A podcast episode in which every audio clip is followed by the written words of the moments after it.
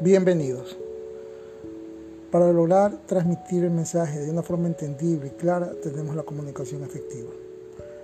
Debemos lograr en el receptor no provocar ni dudas ni confusiones y en lo posible que sea claro y conciso. En la comunicación efectiva tenemos al emisor, al receptor, el código, canal, mensaje, referente, situación y ruido. Hay estrategias para la comunicación efectiva. Tenemos que tratar de mantener la claridad, establecer conciso y entre menos palabras usemos para explicar, se podrá entender de mejor manera. Una correcta manera de vocalizar, sin errores ortográficos, sin balbuceos, sin pausas, sin ruido. La compañía es parte importante de la transmisión, entonces debemos lograr poder hablar en público e influir positivamente en las personas. Cortesía, educación, buen trato, ser concreto, específico, no divagar en el área que tenemos que trabajar, ser completo, terminarlas con pausas y saber que tenemos que dar un mensaje al terminar cada situación. Tenemos que consultar fuentes y dar argumentos, no crear falacias ni crear problemas en una comunicación. Dentro de la comunicación tenemos distractores y fortalezas. Podemos divagar y mandar un mensaje muchas veces y repetidas veces que no llegan al mensaje adecuado. En una empresa tenemos que saber que podemos utilizar un, pensamiento objetivo, dándole a entender a las personas que es un beneficio mutuo, un ganar y ganar en donde las personas pueden profesionalizarse, pero la pasión es lo que mueve a las empresas.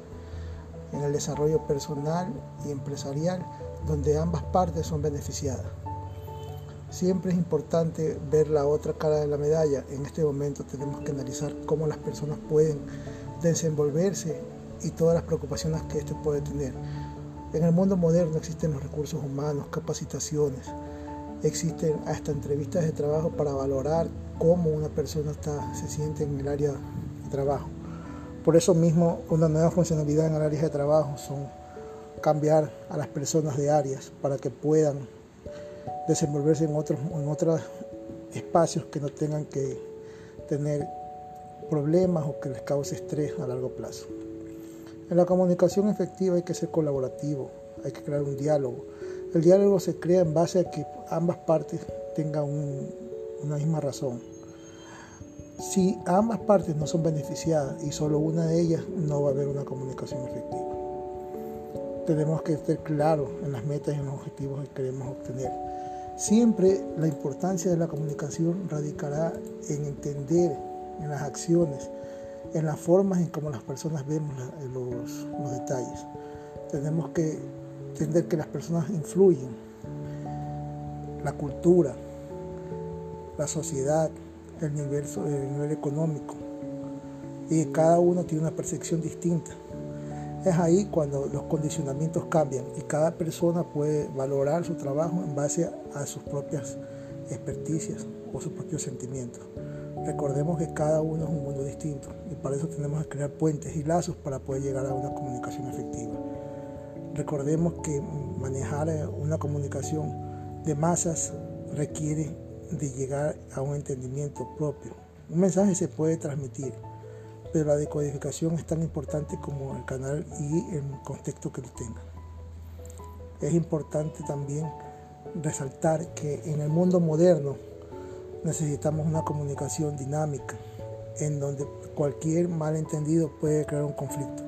Normalmente una palabra mal dicha o un, gesto mal creado puede crear una confusión o puede distorsionar el mensaje.